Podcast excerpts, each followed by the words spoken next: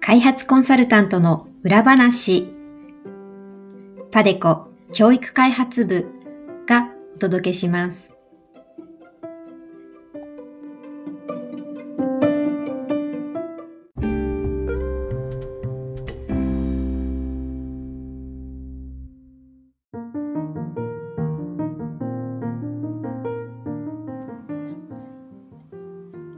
皆さんこんにちは。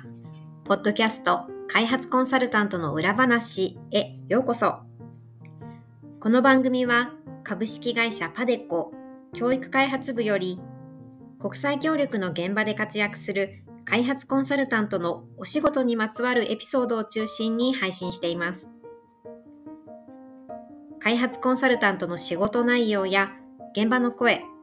そしてその舞台裏などを様々なゲストとの対談を通じてご紹介します。開発コンサルタントというお仕事の魅力や醍醐味をより多くの皆さんに知っていただけたら嬉しいです。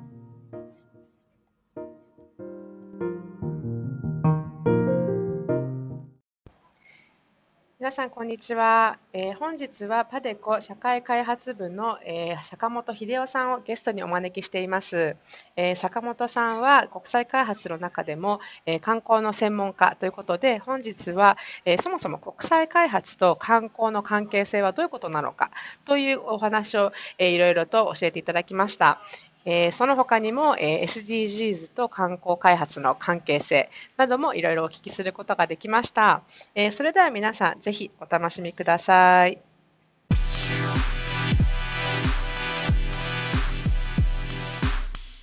坂本さん、こんにちは。はい、こんにちは。よろしくお願いします。はい、こちらこそよろしくお願いします。あの坂本さん、開発の中でも観光のあのベテランというをで、今日はいろいろお話をお伺いしたいと思っていて、なかなか観光と開発っていうテーマでお話しする機会、あの個人的になかったりとか、あとやっぱり観光っていうのとイメージがなかなか湧きづらいっていう方も多いと思うので、今日はあのいろいろあのお話あのお聞かせください。はい、わかりました。はい。で、まず簡単な自己紹介いただいてもいいですか？はい。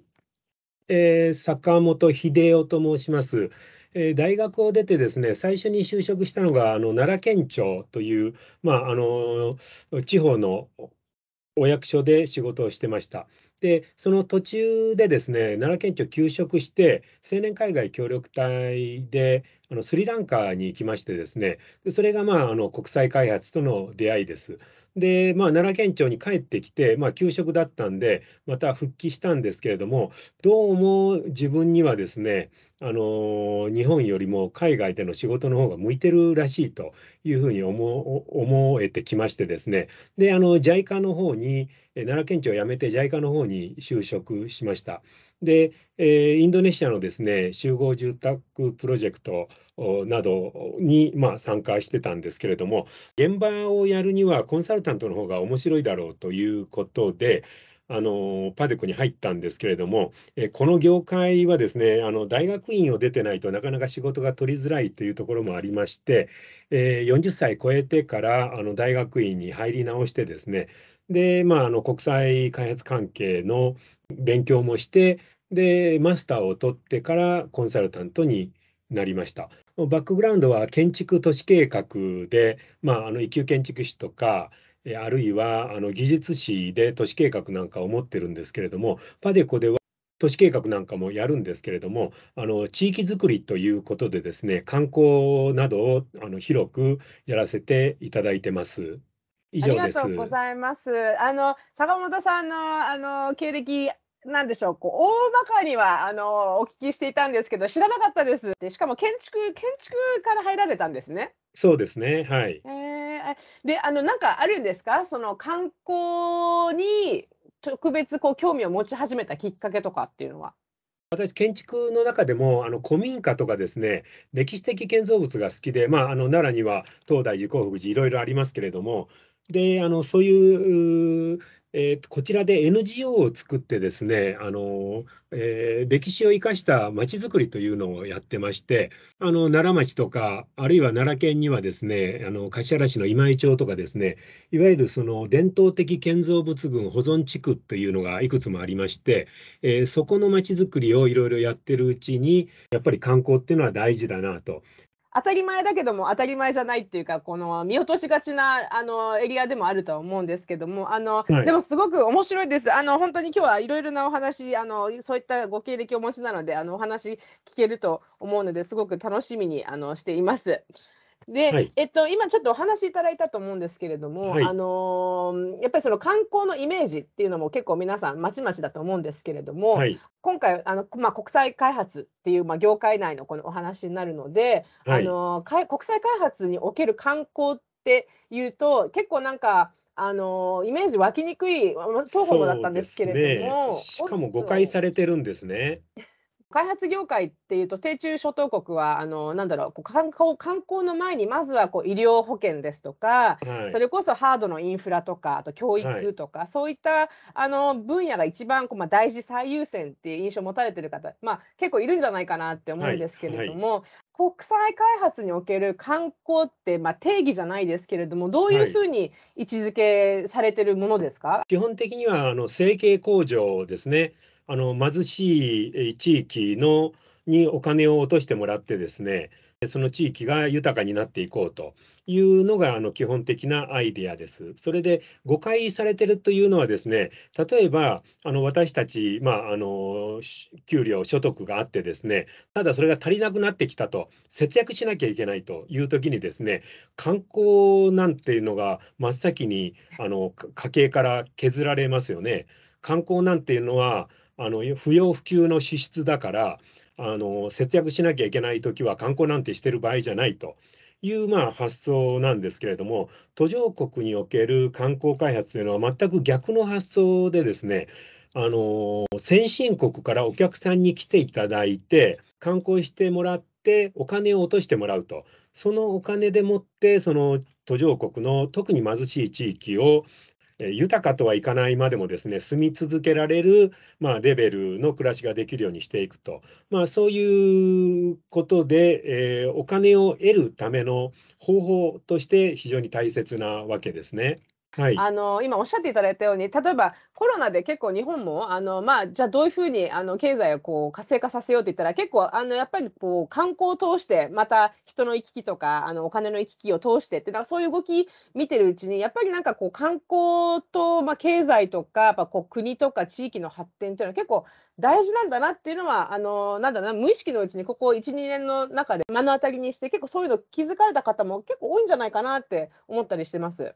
あの先進国の人たちに来てもらってお金を落としてもらおうというのがあのそもそも国際開発における観光の位置づけなんですね。で先進国の人っていうのはですね例えばあの清潔じゃなきゃ嫌だとか安全じゃなきゃ嫌だとかですね快適な暮らしをまあ普段してますからそこからあまりレベルが下がるようなところには旅行しないわけですよね。ですから観光客を呼ぼうと思ったらその地域は清潔じゃなきゃいけないしあるいはその伝染病とかですねあのマラリアとかデング熱なんかがもういっぱい患者がいるとかですねあるいはそのとっても不潔でですね飲み水もないとかトイレも整備されてないとかですねあの風呂にも入れないというようなところには、まあ、あの海外の先進国の人は来てお金を落としてくれないと。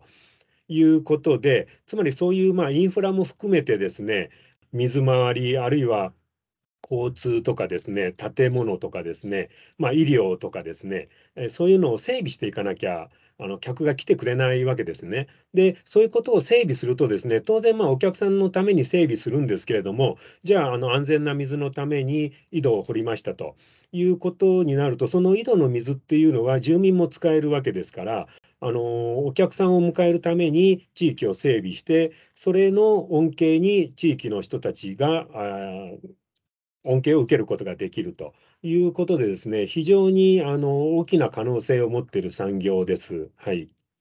なるほど。なんか事前に坂本さんにあの観光と開発の関係性、簡単にお話をお伺いした際に、あのはい。なるほどなって思ったのが、今のお話と関連していて、あの観光に行くときは、たとえ1日であろうと、2日であろうと、あ長期であろうと、はい。結局その人の生活環境がまるまるこう移動する。なのそうで、ですね。ただはい。単にこう建築物を見たりとか、まあ、かいわゆる観光スポットを見て、ご飯食べてとか、そういうことではだけではなくって、結局その移住職すべてが整っている環境が求められるってお話をお伺いして、なそうので。はい。観光だからといって、なんだろうな、こう狭いかんもうなんだもうあのちょっとなんですか、こうステレオタイプですけれども、あのただ単にこう建築物とかそこら辺の簡単なこう環境を整えるではなくても、ホリスティックなこう包括的な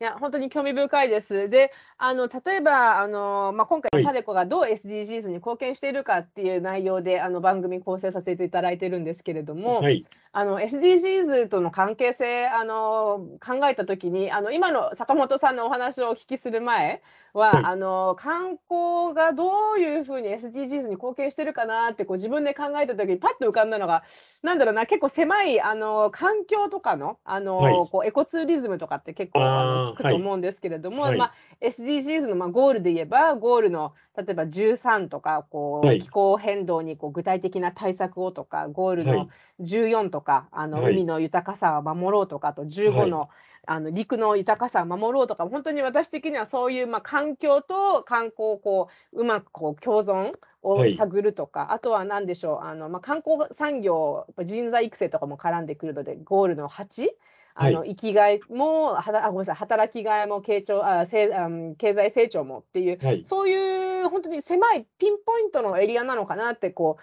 ちょっと偏った、あの、理解をしていたんですけれども、あまあ、の、今のそうじゃないですね。はい。ですよね。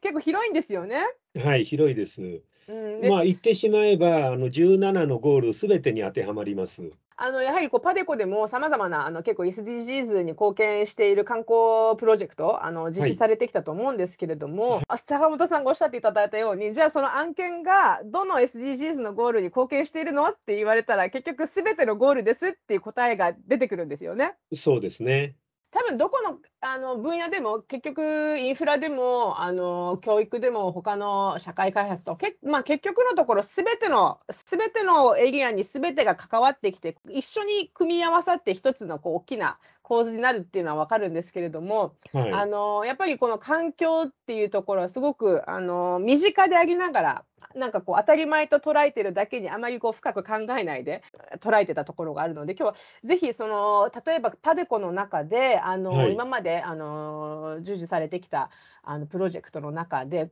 特にこれはっていうこうハイライトできるようなあはい。のゴール、はい。あ、焦点を当ててお話しいただきたいと思うんですけれども、はい。本当ならもう17個のゴールすべて関ね、関連するお話あのお伺いしたいところなんですけれども、はい。中でもゴール1、はい。貧困をなくそう。そうですね。はい、と、えっと、ゴール9の、えー産業と技術革新の基盤を作ろう。革新ですね。はい。あ、各種、はい、すみまはい。せん。はい。で、ゴール10の人や国の不平等をなくそう。はい。で、えっと、あとはゴール12、作る責任、使う責任ですね。の、えっと、この4つに、あの、今日はピンポイントで、あの、焦点を当ててお話しいただけるということなんですけれども、はい。ゴール1の、あの、貧困をなくそうというゴールに貢献している案件ということで、あはい。の、どういどういうふうに、どのような案件で、その案件がどのように、このゴール1に貢献しているかお話お伺いしてもいいですか？えーっとですね、例えば、あの、エチオピア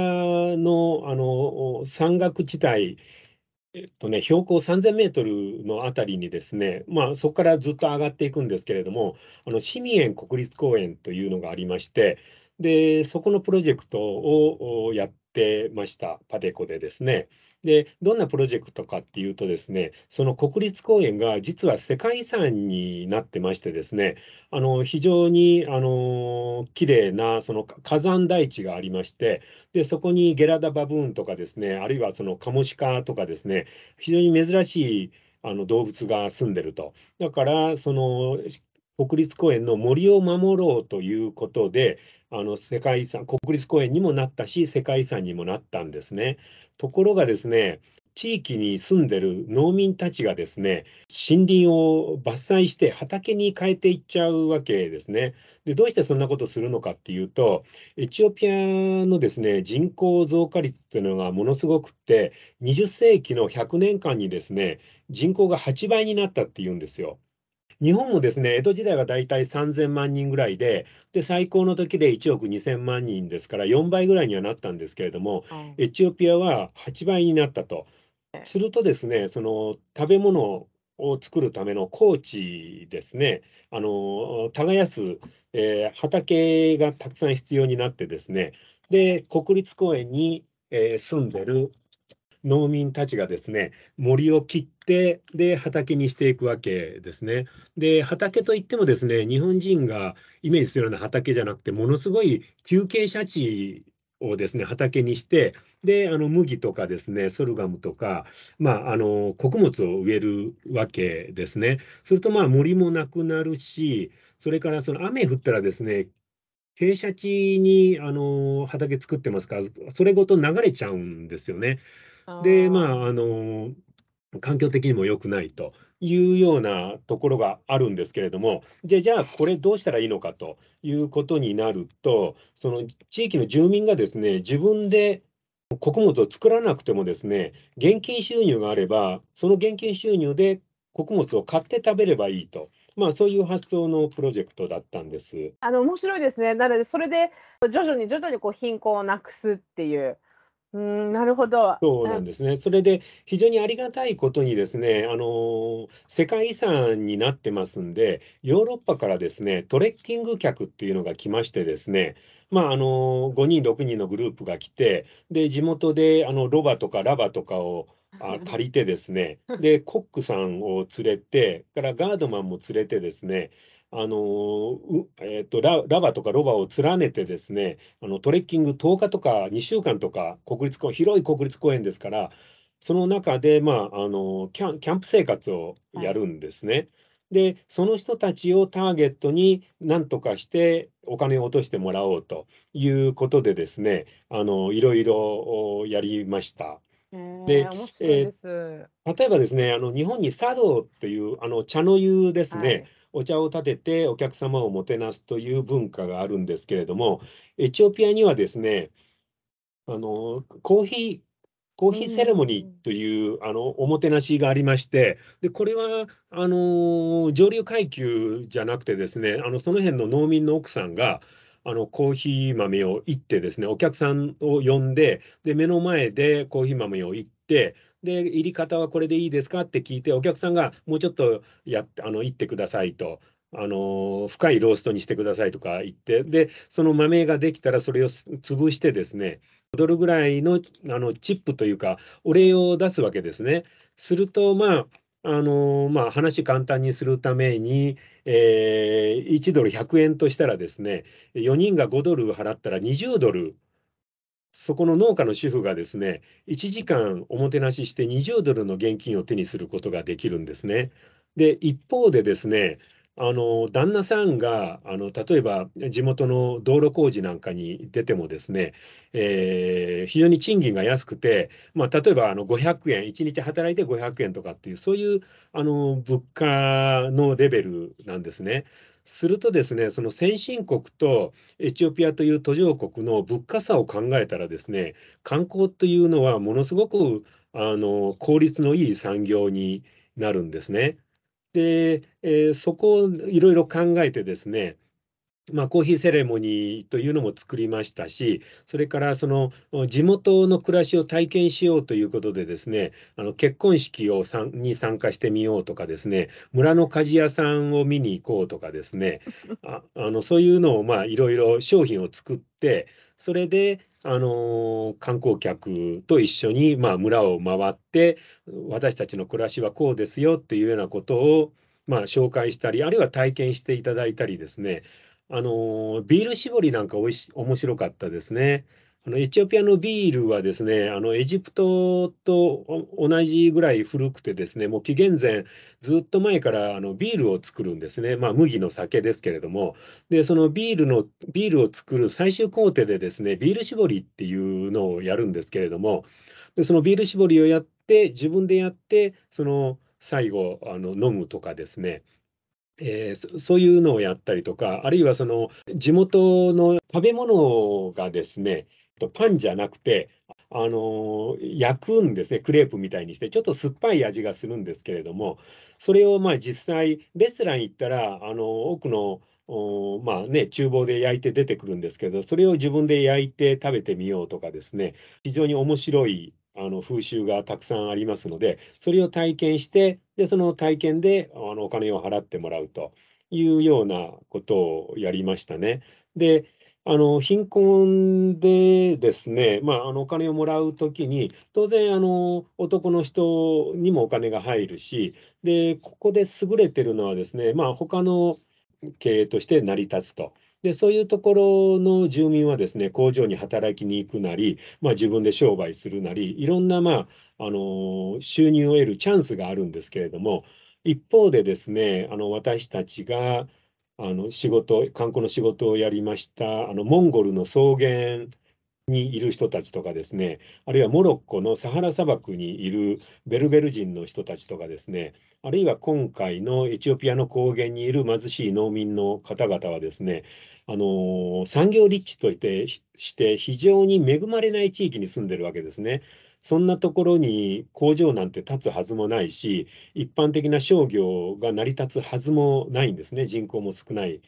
でもそこで住み続けたいという人のためには観光っていうのは非常に優れてたかなというふうに思います。はい。だからまず SDGs のその目標の中で言うと観光が一番効いてくるのはあの所得向上貧困対策には一番効いてきますね。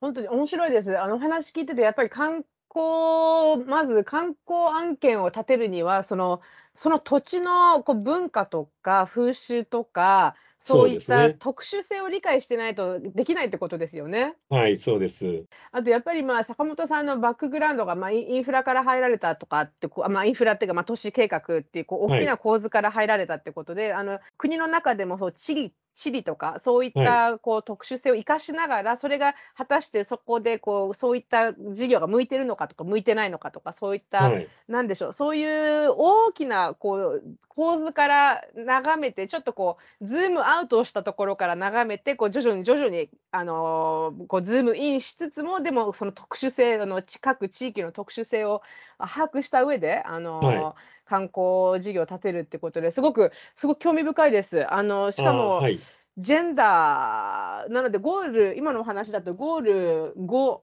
えージェンダー平等を実現しようというゴール5にもあの大きくあの貢献するし、あのもちろんあのゴール8あはい。の経済成長ってことで、なんか本当に深いですね、観光分野は。はい。あ、それからですね、あの、ちょっと、あの、つついでに説明はい。させていただきたいことがあるんですけれども、あの、都市計画という言葉なんですけどもね、はい。あの、日本だと、その、まあ、工学部にあって、あの、図図面引いたりとか、あうん。の、用途地域をいろいろ考えたりとか、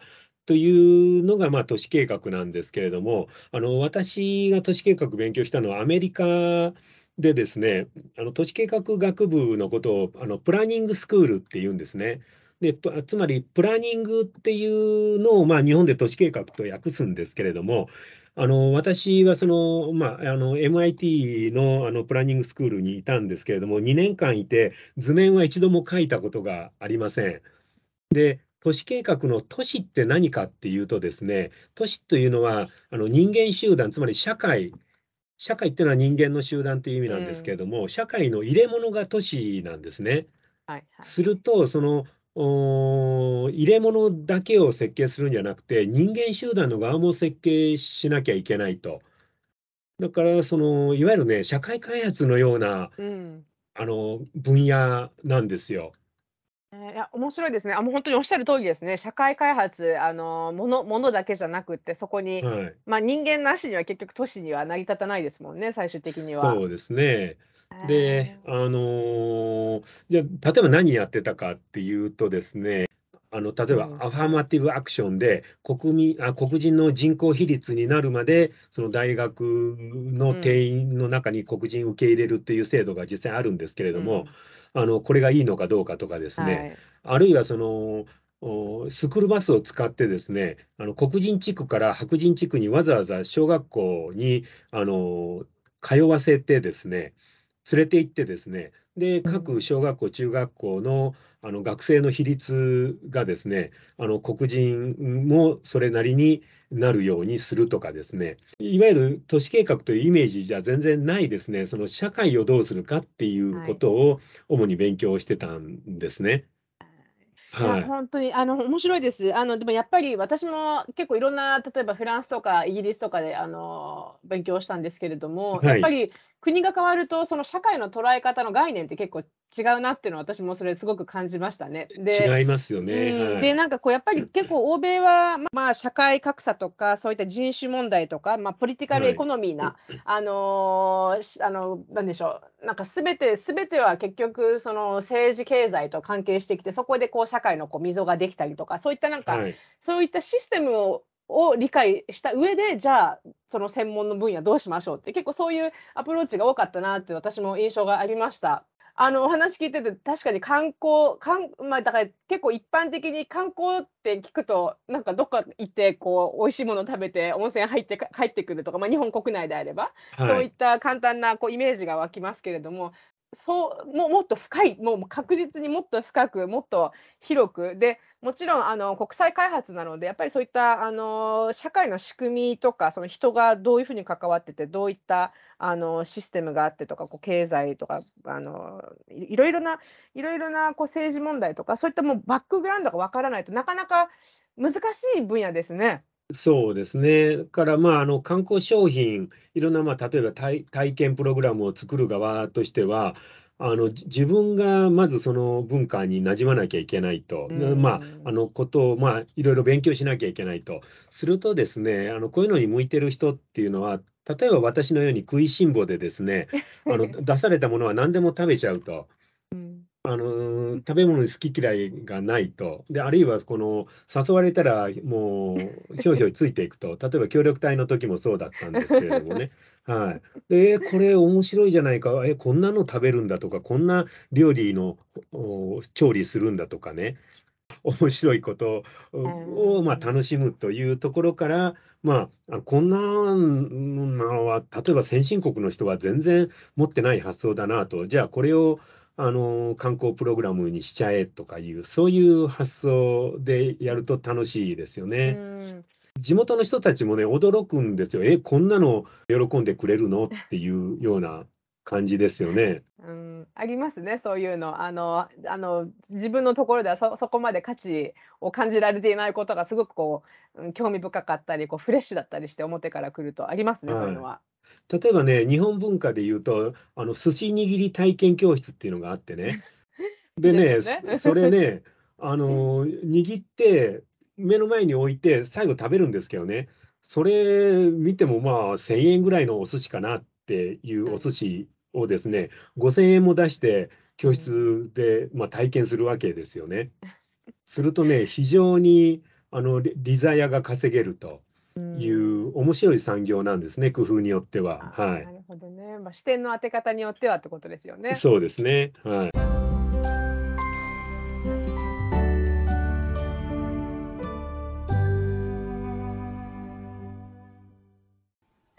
次は、パデコ教育開発部からのお知らせコーナーです。また、この番組では皆さんからのコメントやリクエストも募集しています。番組で扱ってほしいテーマ、